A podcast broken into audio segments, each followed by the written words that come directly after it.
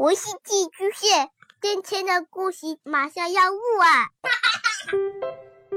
孩子的世界充满了色彩和欢乐，用有温度的声音讲你爱听的故事。白杨叔叔和大明的晚安故事。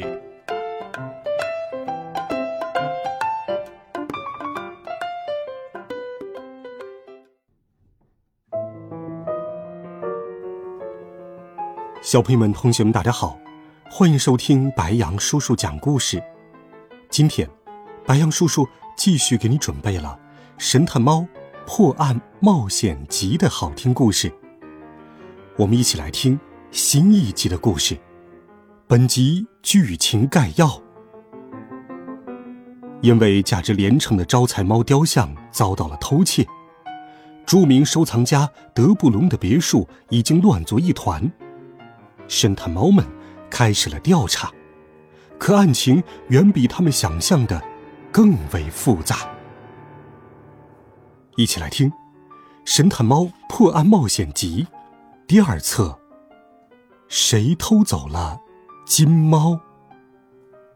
第一集：全巴黎最柔软的枕头。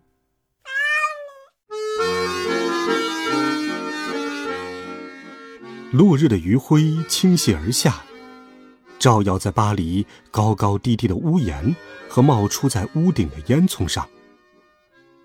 此时，有一个影子正穿梭其中。只见他从排水管跳到屋檐，然后爬上格雷尼尔女士家的阳台，再优雅的跃到布瓦上校的窗台，最后轻轻一跳。消失在林立的烟囱之后。那是一幢老房子，外墙上爬满了常春藤。影子的移动简直就像猫咪一样敏捷。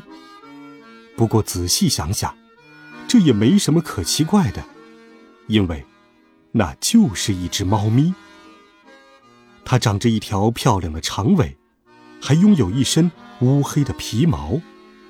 这只猫名叫月光先生，是一只嗅觉出众的美国猫。它不仅能辨别出中央市场里最新鲜美味的鱼，还能破解这座城市里最错综复杂的案件。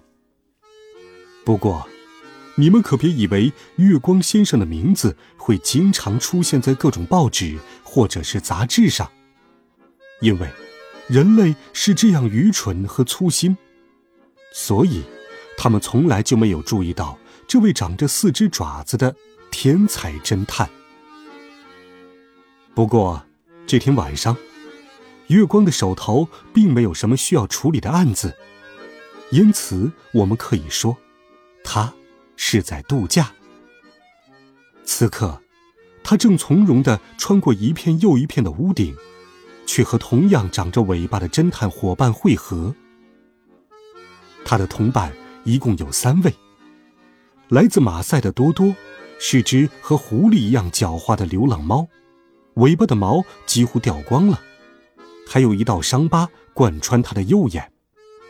约瑟芬是一只优雅体态的暹罗猫，拥有超凡的直觉力。最后是鹏鹏，虽然是个幼崽，可在必要的时候，它也会让大家。看到一只成年猫所具备的勇气，这三位同伴正在他们小小的秘密据点等待着月光的到来。那是一座已经倾斜的旧阁楼，而他们就藏在阁楼里头。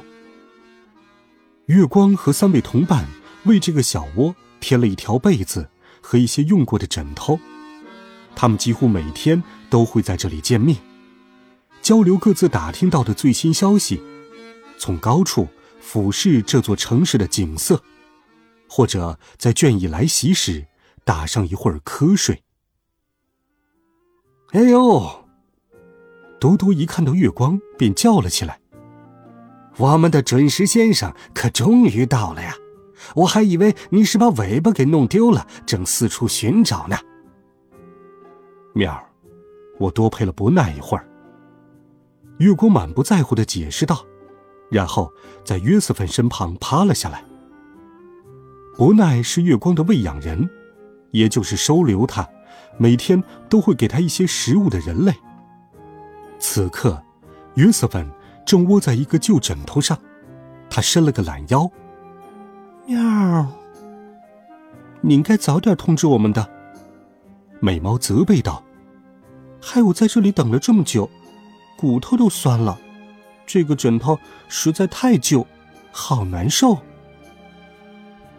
月光在胡须下露出了坏笑，因为这天，他为阁楼里的同伴们带来了一个大惊喜。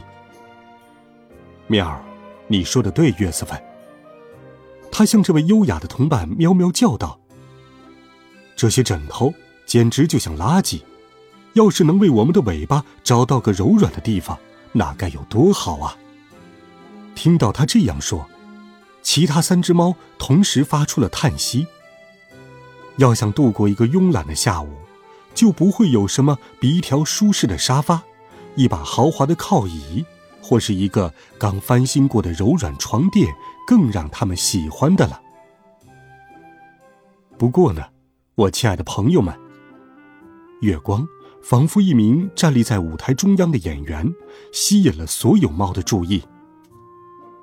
我要告诉你们的是，我已经知道全巴黎最柔软的枕头究竟是在哪里了。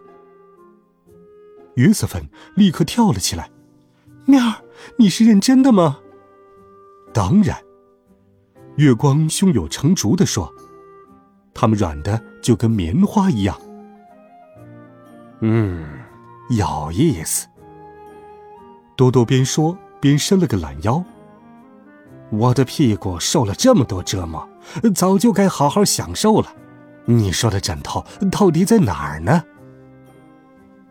喵儿，在德比龙太太的家里。月光回答。三位同伴异口同声的发出了失望的叫声。德比龙太太是整个巴黎脾气最古怪、最遭人讨厌的贵妇。她的丈夫德比龙先生。生前是位著名的艺术收藏家，经常在家里举办热闹的聚会。可这位太太为人刻薄，言语尖酸，在丈夫去世之后，客人们就逐渐对她敬而远之了。那家伙简直比柠檬虾还酸呢！喵。约瑟芬吐出了粉红色的舌头。嗯，可他不会发现我们的。月光想让他安心。你们看着吧，他想让人给自己画肖像，而被他委托这项任务的人正是我的朋友伯奈。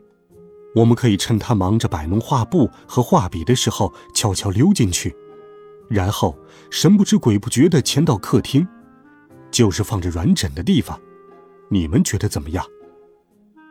多多用光秃秃的爪子捋了捋胡须，嗯。